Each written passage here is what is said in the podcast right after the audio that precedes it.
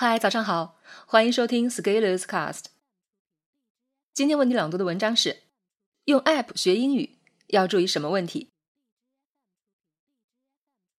现在很多人用 App 学英语很方便，不同的英语学习 App 可以满足大家不同的需求。但是用 App 学英语也有一些问题需要注意。我们要注意一款学英语 App 的初心，初心会决定商品的呈现。最终会决定你使用的效果。有的产品的初心就是为了帮助你学好英语，真心实意的帮你；有的产品就是用来引流，导到更高价格的产品上变现。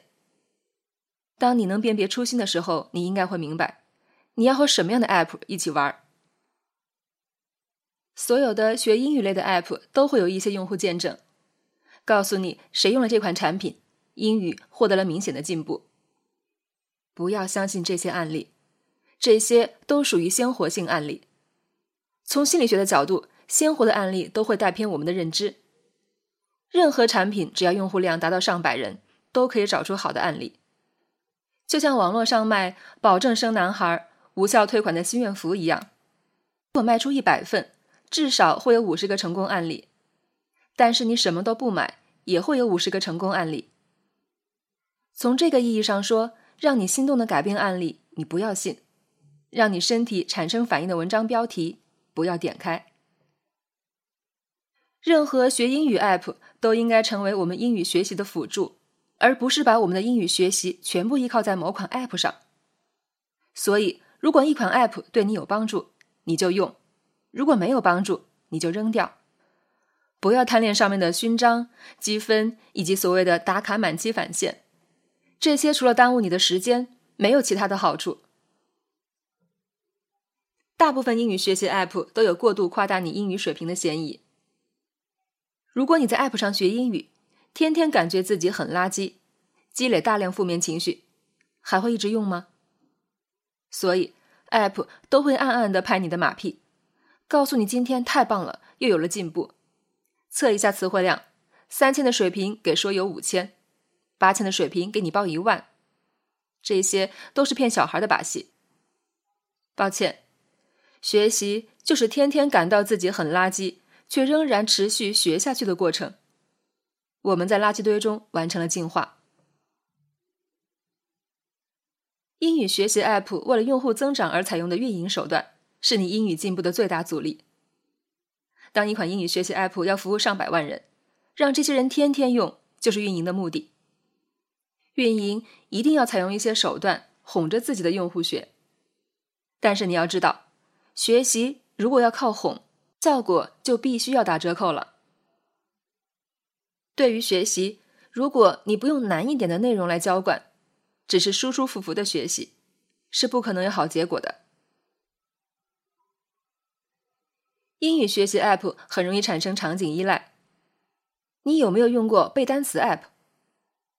背到最后，你会发现，一个单词只有在 App 里出现某个特定长度的选项，你才知道是什么意思。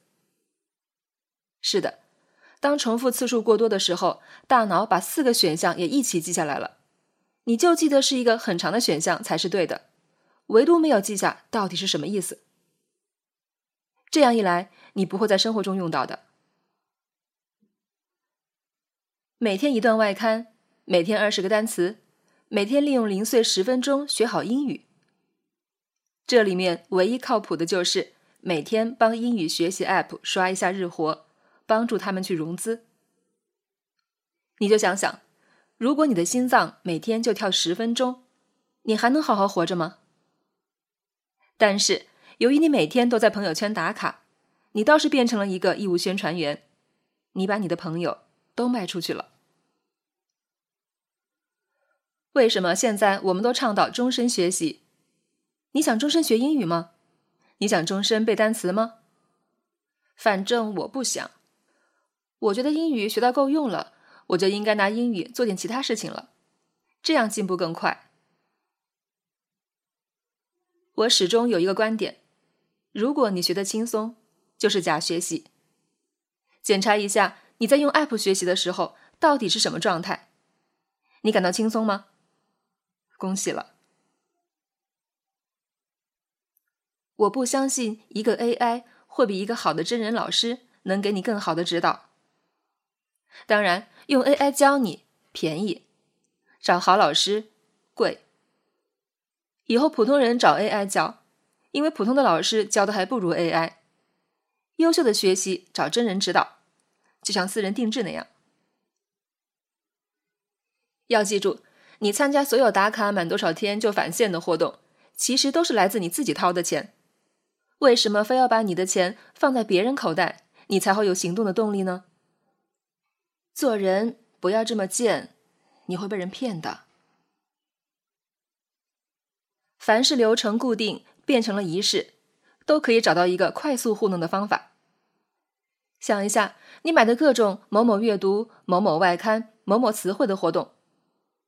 当你发现你即使不认真也能蒙对题目并发朋友圈的时候，你是不是沉醉于打造一个爱学习的展示面呢？不管你用什么工具，一定要记住，要改变自己的大脑，最终还是要在神经系统上下手。而当你意识到这个问题，你会发现，所有的工具都应该为你所用，你不应该成为工具的附属，你是学习的主体，只有你自己。